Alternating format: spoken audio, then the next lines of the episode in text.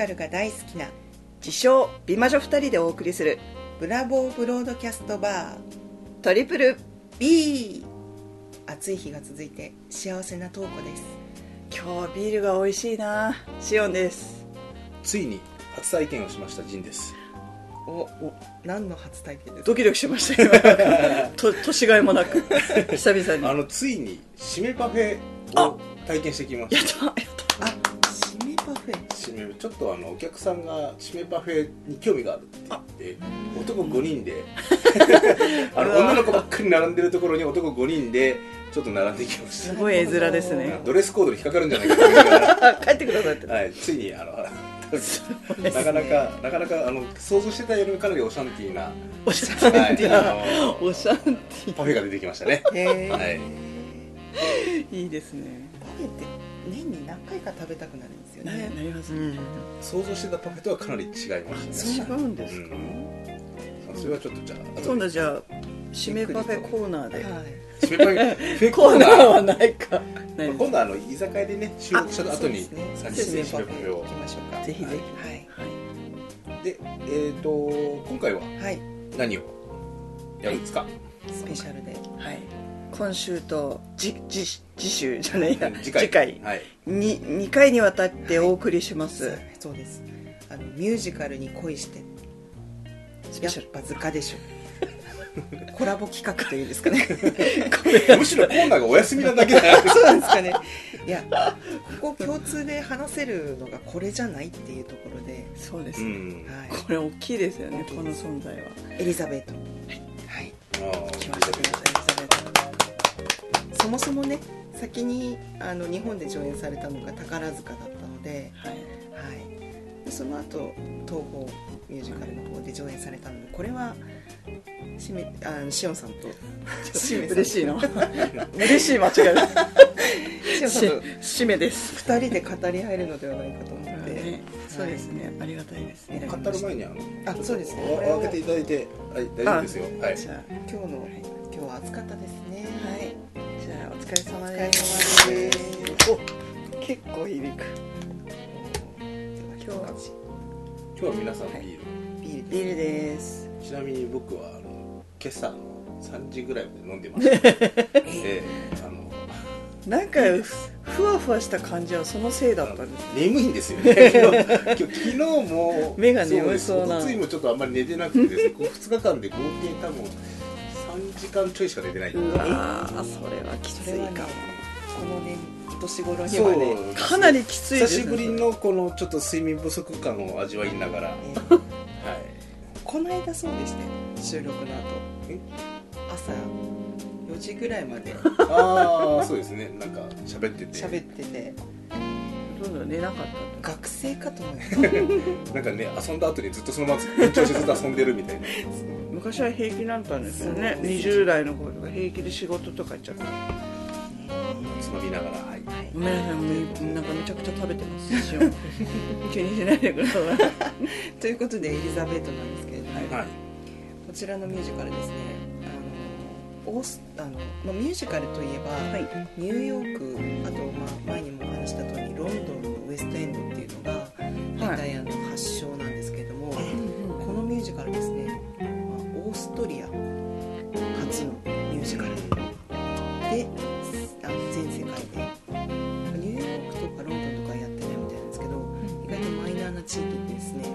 あの上演されていましてあのく各国によって、まあ、基本は変わらないんだけどあの演出がかなり違っていたり違うあのオリジナルの曲があったりとかそういう風になってるんですね。で日本で上演されたのはその宝塚歌劇が最初で、はい。ウィーン初演が1992年だったんだけど、ん。なんと宝塚はですね1996年4年しか経ってない。素晴らしい。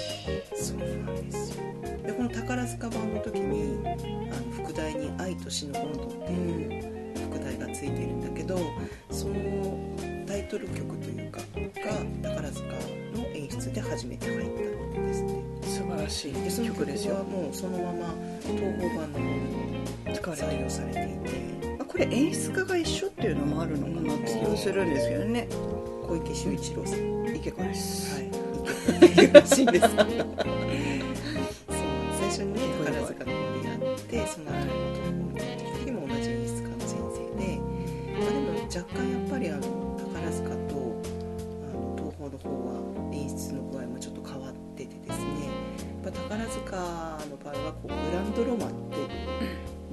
ゃないですか、はい。なのでやっぱそっちのイメージうんが強くってもともとのそのエリザベートっていう作品の根本的なところっていうのはエリザベートっていうのはハプスブルクの王王朝のこう皇后なんですけどフランツ・ヨーゼはい。フ一世でしたっ一世でしたっけ？け あの、えー。奥様なんですよね。何世か書いてないのもうハプスブルク家が終焉を迎える頃の、うん。あの王妃王妃というか皇后なんですけどもその人の人生とまあそのハプスブルクがこう終焉を迎えていく歴史みたいなものをちょっと絡めたようなお話になってましてでそのエリザベートっていう人の周りには死の影がこう付きまとっていたというか周りのこう親戚とか身近な人が結構不思議な死に方をしていたっていう話があったらしくてそこにそのエリザベートの人生の中に死の影を入れ入れようということでトートっていうあの死トート、まあ、ドイツ語で死ですよね。そのそれを擬人化した役を取り入れたわけですよ。うん。はい。はい、でそういった仕組みで作ったミュージカルになっていてでエリザベート自身も暗殺されるんですよね。でその暗殺したルイジ・ルキーニっていう人を狂言回しにしてでその人がエリザベートの人生をこう語るというかあー見せていくというような構造になってます。ちなみに、えっとそれって実際にあいた人の話？いた人の話。ああなるほどなエリザベートは本当にいた人のあの素事晴らしい実に基づいてみたいな感じですそうでねすね。で素晴らしくですね美しかった人のようでですね。こんな聞いてる方には分かんないで今パンフレットを、はい。えー、とちょっと今めくってあれですかね、えっと、人物画っていうか肖像画。肖像画ですね。は実際の肖像画。そうですそうです。これ有名な肖像画。綺麗な方で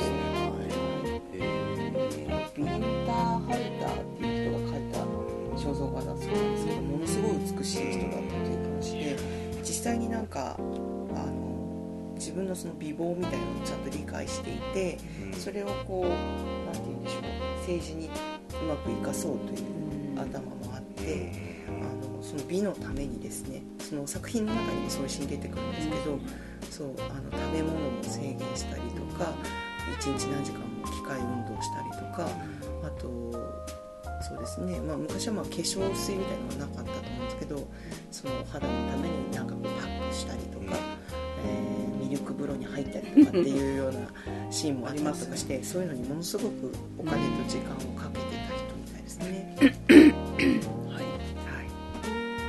でまあそういった部分でオーストリアのその最初の作品の時はその歴史と彼女の人生みたいなところを絡めたところっていうのが中心だったんだけど宝塚版になった時にそのグランドロマンっていうのがあるのでまあそのトートであの宝塚の場合は男役の人が、ね、トップですから、はい。そうです主ね役になるんですね。うん。なのでエリザベートっていう物語なんだけどどちらかというとトートの役、まあ、男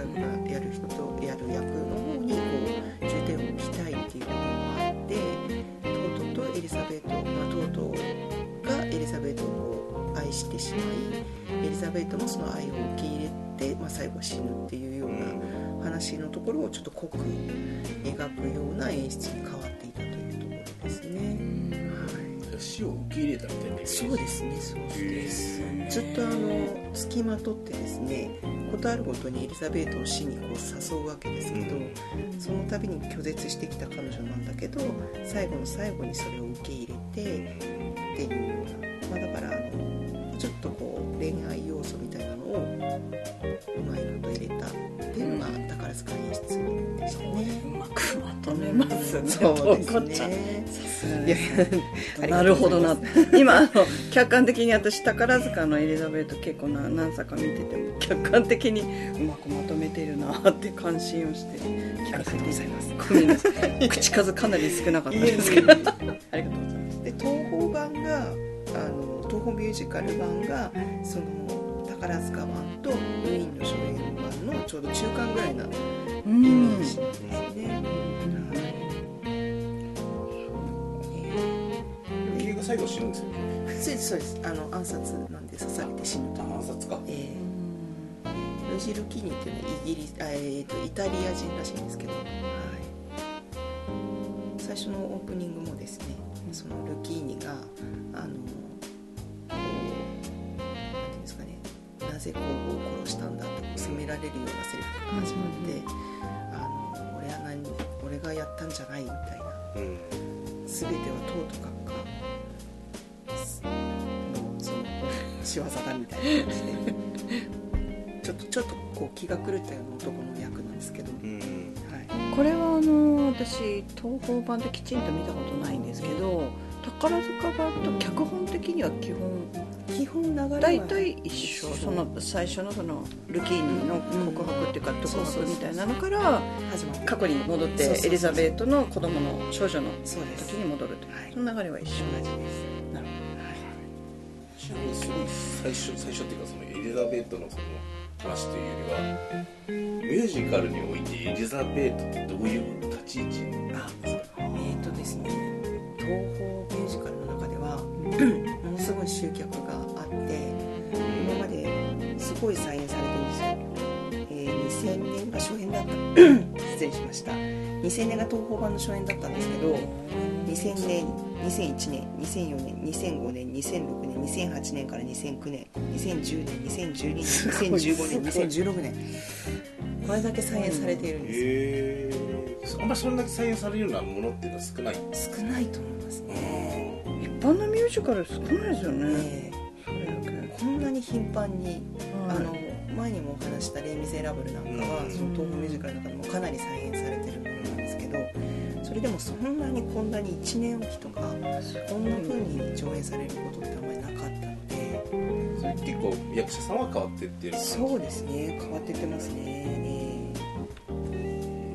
宝塚でもかなりあの再演はされてるんですけどそんな本当に1年2年おきぐらいとかっていうのはただあの逆に、ま、毎年のようにポンポンポンってあの上演されることがあったりするのはやっぱりあのトップの人がとうとうができるかどうか。あと、まあ、歌の問題もあったり。歌える基本歌えるトートじゃないととかエリザベートにふさわしいトップの娘役がいるかとかその辺りで決まるので宝塚はちょっと変則的なんですけど。これやるぞ。だからこの役者がじゃこの役者が揃ったからこれやるぞみたいなそうですね。うん宝塚は基本役者が決まってるので。そのために、まあ、オーディションはもちろん他のあの下級生というか他の配役の人はオーディションで決めるらしいんですけど。主役は決まっているので男役トップは。でも宝塚の中でも 上演されてますよね。してますベねルバラ並みじゃないですか。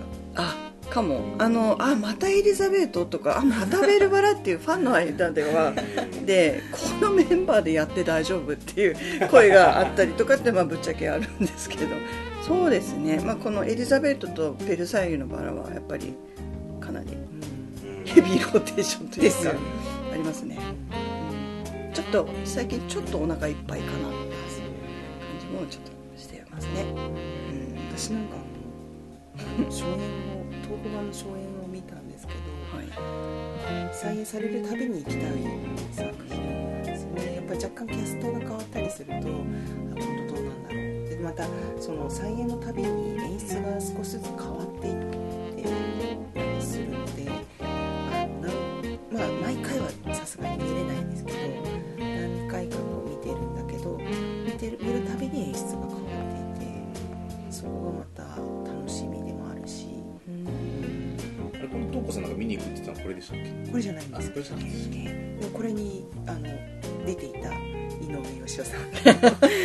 グレート・ギャッツビーギャッツビーちなみにそのエリザベートに思い入れが深いっていうのは、その井上芳雄さんのデビュー作なんですね。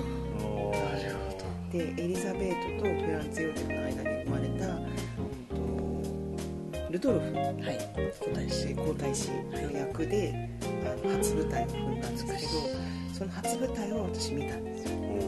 出てきた瞬間にですねフォーリンラブ。で すあの役はフォーリンラブしますね。その皇太子姿があまりに美しくて、で歌った時にもうなんだこの声はみたいな感じでフォーリンラブでしたね。なんかって悲しい役で結局エリザベートとお母さんがその当時あのその宮廷生活が嫌で放浪の旅を続けていて宮殿にほとんどいない状態で一人ぼっちなんですよ基本。だからもうお母さんが帰ってきて僕がひあのお母さん今度は一緒にいてくれるって言ってもごめんなさいって言ってまたいなくなっちゃうみたいな、幼い頃からずっとそんな感じで一人ぼっち。そうそうおばあちゃんのところに 預けられというかまあ無理やりあのソフィーっていう交代後です皇太后がありますけどあの、まあ、裏でこうなんていうんですかね政治をこう仕切ってたみたいな強い皇太后ここ交代？後皇太あ交代後皇太ってなんですけど、その人がまあそのまあ世継ぎですよね。たった一人の男の子だったので。なのでその教育はもう私がやるというような感じで引き裂いちゃったあ今ですね。ちょっとあの資料が出てきたので発表するっていうか。宝塚で上演された年がですねまず初演が1996はいはい。年で次があ同じ96年。で組が違うんですね。最初が雪組。で次96年星組。あって次が98年空組。で2002年に花組。で2005年に月組であ2年おきぐらいですね大体ねで2007年雪組2009年月組。でその後ちょっと離れて2014年に花組。だから結構コンスタントに。そうです。初演は。94年。そしてなんとこの初演の雪組でとうとうやった一郎真紀さんっていう人が東宝版の、うんとエリザベートの初演のエリザベート役なんですそれで大丈夫。あ OKOK 宝塚は引退されてそう引退されたあ女優さんになってからあなるほどそうあある意味エリザ女優というか。ね本当に。エリザベートをやらしたらリーゼボロがいないよでもどちらもできるしハマるっていうのはすごいすごいやっぱり役者さんとしてはかなり高いと思います。結構その一郎さんのエリザベートだった期間が長かったんですよね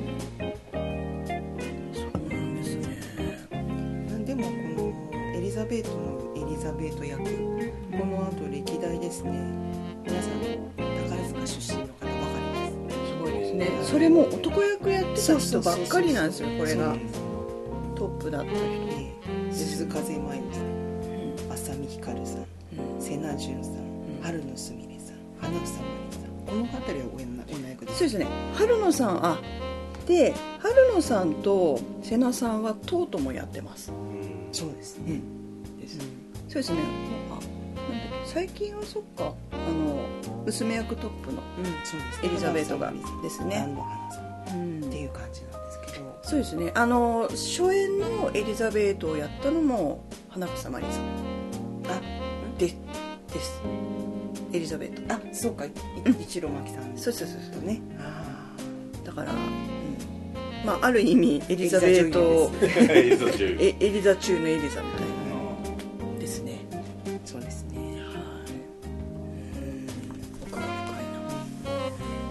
局、まあ、演出をやってるのがその初演の宝塚の演出家の池子さんで 小池秀一郎さんなのでやっぱり宝塚の女優さんをよく知ってるっていうのもあってやっぱキャスティングするっていうのもちょっとあるのかなという気はしますね。へーですね。はい。でちなみに弟役はですね初演は山口雄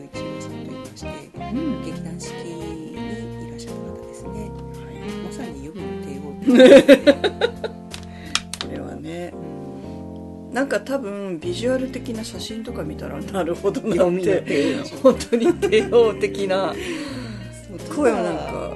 なんか私がその先に宝塚で見てたトートのイメージとは全然違いましたよね、あの一郎さんのトート結構繊細なうん。感じのトートで、まあ小柄な感じっていうのもあるんですけどお芝居も繊細で。でも山口さんは本当になんかどっしりしてるっていうか。帝王でした本当にそこに 俺はここに。いる帝王でしたね。私は見てないですけど。でもその山口雄一郎雄一郎さんの他のお芝居を考えたら大体こんな感じだろうなっていう感じですね。帝王でしたね。でその時にですね一緒に、えーやってたのがうちの先生これがですねうちのうちの様。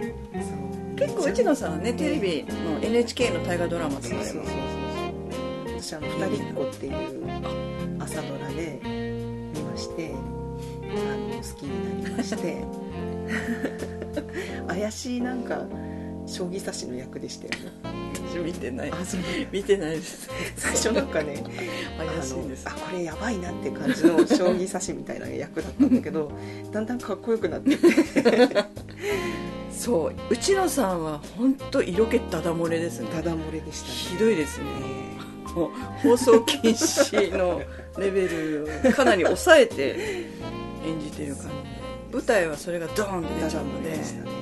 やばいですね武田真治さん実はまたこうやったことあるんですこれが見たことないんですよ。私。あと石丸幹二さん白田優さんあとですねあの本場オーストリアで上映した時にやったマテカカラアカマラさんっていう方がはいちょっと出てた時があってそして私の大好きなです。ね王子が。王子が井上芳雄さんがなんと、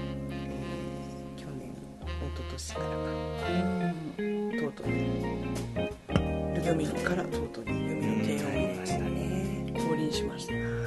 つい。に王子だったのに。帝王に。帝王になりました王子からまあ成長したというのかなんていうのか。なんともそうですね。複雑な。どうですか？帝王役は。あの しょう。ファンとしては。美しかったですよねやっぱり、歌はうまいし歌うまいしなんか清潔感漂う感じとうとう清潔感を結びつかないみたいな。あのなんかあの人間ならざるものの雰囲気っていうのはやっぱり工夫して演じてらっしゃった感じはしましたね、でもこうここまでこうファンでいると半分母のような気持ちで見てしまうんじゃないかと思ったりしますけど。見守るというちょっと間違っちゃったかな。お姉さん気持ちは。年齢的には全く母じゃないですけど、えー気持ち的に。いやねうちの吉尾がねぐらいの気持ち的に。そうちのがね的な感じではありますよね。ですね。ちなみに海外日本は結構そういったところでは、まあ、いろんなところでまあヘビーローテーションされるぐらいのじゃ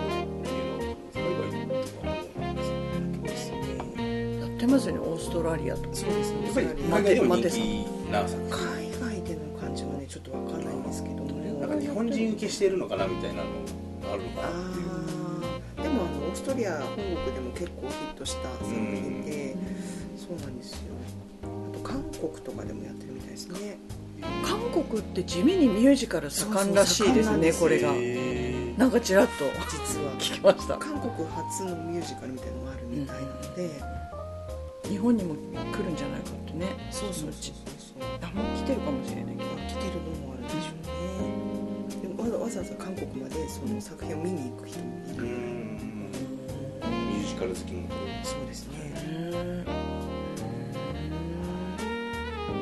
れぐらいなんですかね。ちょっと今その海外でのエリザベートがどれぐらいっていうのはちょっとデータがないですけれども。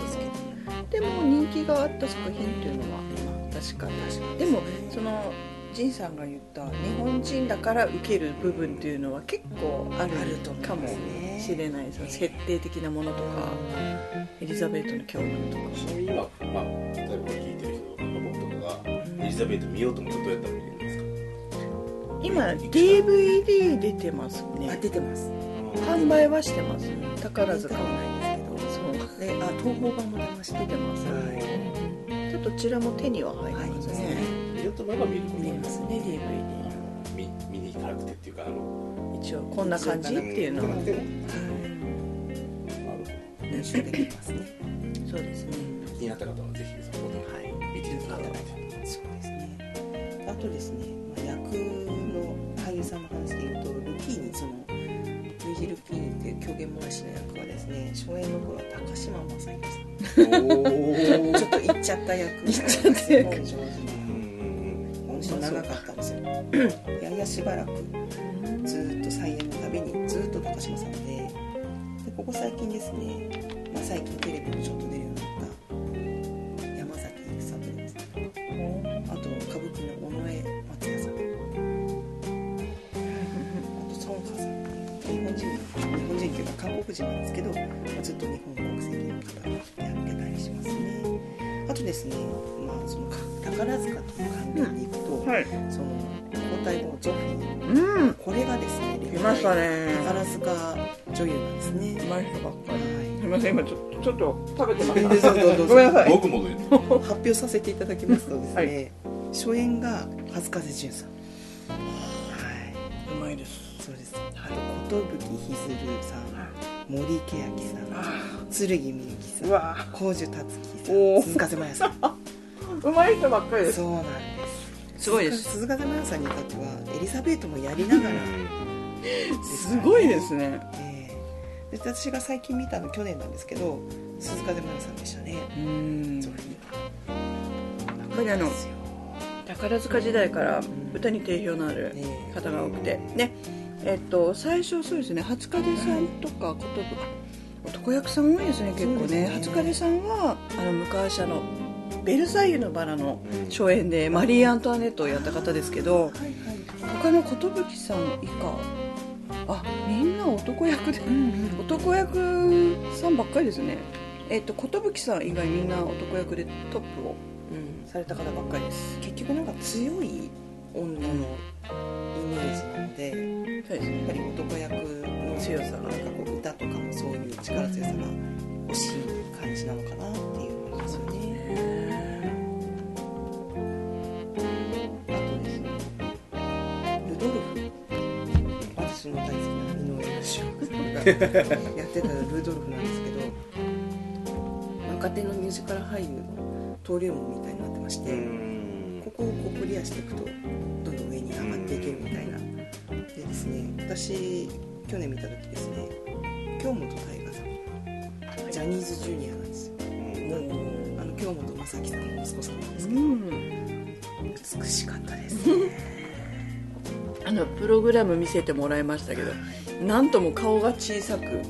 目がキラキラしてます。背が高くてですね手足が長くてもうなんかあれですけどねこの写真だけ見るとなんか最近のプリクラで撮ったのかで これ全然加工していないんです。や加工しないんで分かる黒黒目大きくしてたりとか。加工されたみたいな感じの。フォトショップで修正してそうな感じ。ですぐらい。美しすぎて綺麗ですよね。ぜどれ見てもすごいな。すごいな。これまあちゃんとメイクもしてますしね。そうですね。なのは分かるんですけど。それにしても美しいですよね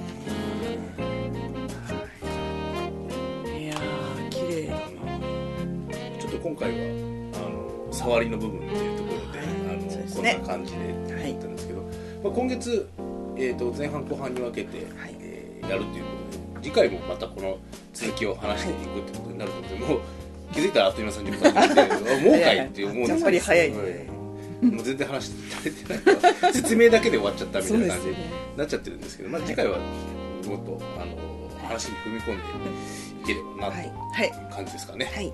はいでまあ、この番組はですね あの前半で言うの忘れたんですけど あの毎週、えー、と第1土曜日と第3土曜日に更新かけてますので、えー皆さん気になってる方はあのポッドキャスト登録していただいて、えーお聞きいただければと思います。YouTube でも聞けるんです YouTube でもやってますけどちょっと、えー更新は遅いです。あ あの一番更新が早いのはポッドキャストをメインにやってますので。ね。でブログの方も、えーそこで、えーと更新しましたよみたいなの書いてますしはい。メールアドレスも言ってますのでなんか何かご意見があればそちらに送っていただければ。お手紙いただいての発 お表手紙はねなんかいいつかお手紙誰かがいただきたいなみたいなところ思いますけどね。それ聞いたこれああれですね。ちょっともうちょっとしたらちょっとメールアドレス用意してここで言いながらね。ここに送ってくださいねみたいなの言った方がいいかもしれないですね。そうしましょうね。はい。はい。ということで今回ははいこの辺でっていうところで、はい。こんなことよろしいです。はい、このご了承です。はい。はい、また次回も、えー、と、この続きをやるということで、はい。また次回お会いいたしましょう。ということで、ありがとうございました。はいあ